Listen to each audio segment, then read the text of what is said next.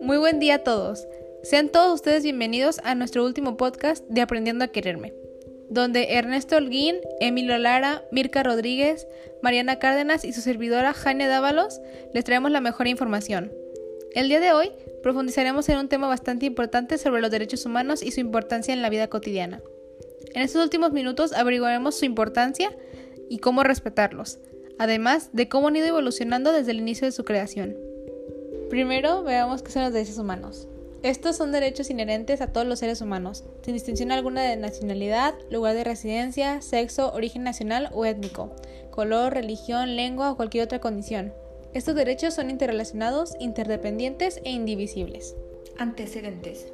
Durante muchos siglos, los ciudadanos de distintos países sufrieron debido a gobernantes tiranos y prepotentes a leyes realizadas por un grupo en el poder que solo beneficiaba a quienes pertenecían a ese grupo y a prácticas abusivas de quienes tenían el control político y social de un lugar. Algunos de los ejemplos en Estados Unidos, durante la época esclavista, a los esclavos negros fugitivos se les castigaba con penas muy severas, como la amputación de las extremidades, latigazos, marcado y muchas otras cosas horribles. Todas estas acciones fueron produciendo la idea quienes gobernaban no respetaban a los ciudadanos. Esta idea tuvo un giro con la llegada de los españoles a América, pues la monarquía española consideraba que tenía derecho a conquistar a los naturales del Nuevo Mundo y de imponer su dominio. Estas aportaciones humanistas contribuyeron a derrumbar las ideas feudales de dominio de los siervos y a introducir novedosas ideas sobre los derechos de las personas y los poderes de los monarcas. Con la época moderna inicia una nueva reflexión sobre los derechos de las personas y el poder de los gobernantes. Pero estas ideas fueron permeando poco a poco la sociedad. Adam Smith, considerado uno de los fundadores del liberalismo moderno, en su libro La riqueza de las naciones, sostuvo que el gobierno necesita centrar sus labores en cuatro deberes básicos. 1. La defensa contra la agresión extranjera. 2. La administración de justicia. 3. El sostenimiento de obras e instituciones públicas que no son rentables para los particulares. Y 4. La defensa de la propiedad privada. La Declaración Universal de los Derechos Humanos es un documento que marca un momento importantísimo en la historia de los derechos humanos.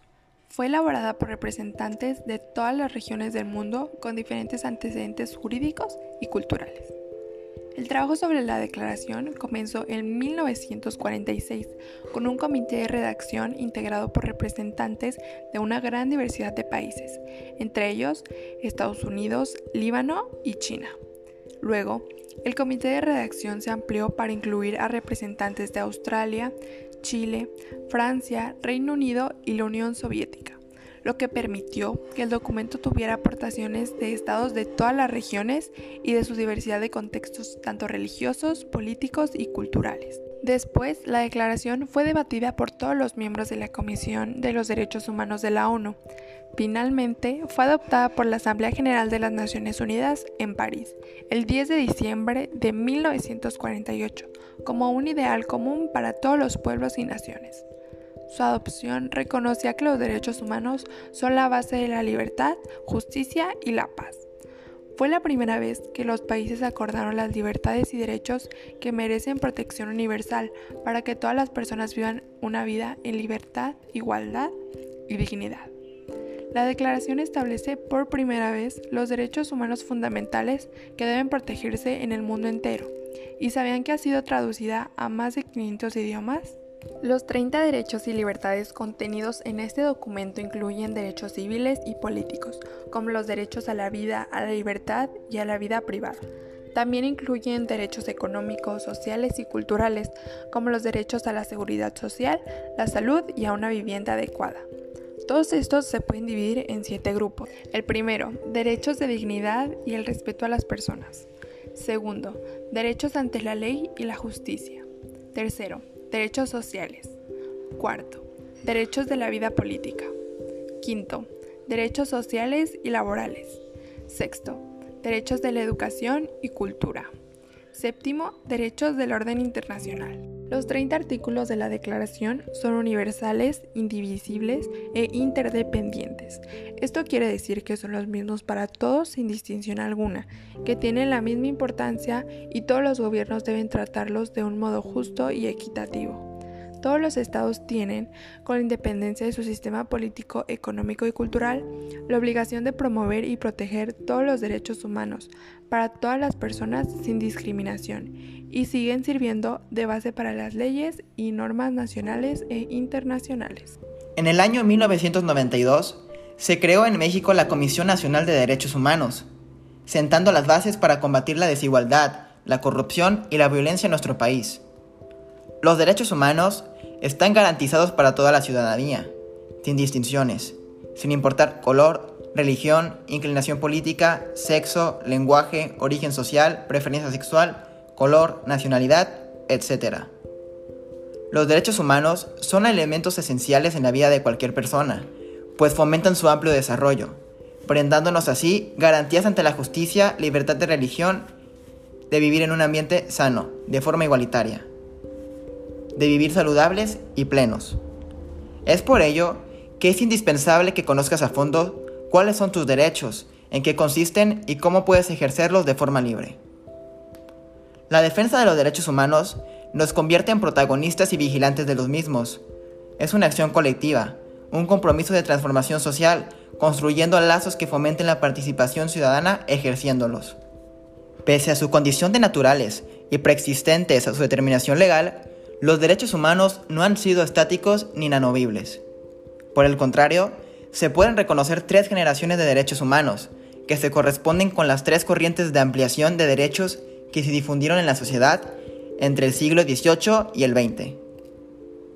La primera generación obedecen a los derechos elementales de la individualidad, inspirados principalmente en el ideario de la Revolución Francesa. Estos se extendieron luego de los procesos de independencia de los países, el derecho a la vida, a la libertad y a la propiedad privada. La segunda generación se vinculan con la generalización de la igualdad en el orden económico y social. Los beneficios que fueron extendiéndose para los sectores de menores recursos aparecen entonces. La última y tercera generación son los más recientes y tienen que ver con la convivencia en armonía en la sociedad moderna. Son garantías cuyo cumplimiento no siempre es fácil verificar, como el derecho a la paz o vivir en un ambiente sin contaminación. La Declaración Universal de los Derechos Humanos comprenden de 30 derechos. Aquí algunos ejemplos de ellos. Todos los seres humanos nacen libres y en igualdad de derechos. Derecho a la vida y a la seguridad. Derecho al trato humano y a la garantía en cuanto a penas y tratos. Derecho a la protección por parte de la ley Derecho a un juicio imparcial y a expresarse en el marco de ese proceso. Derecho al asilo político.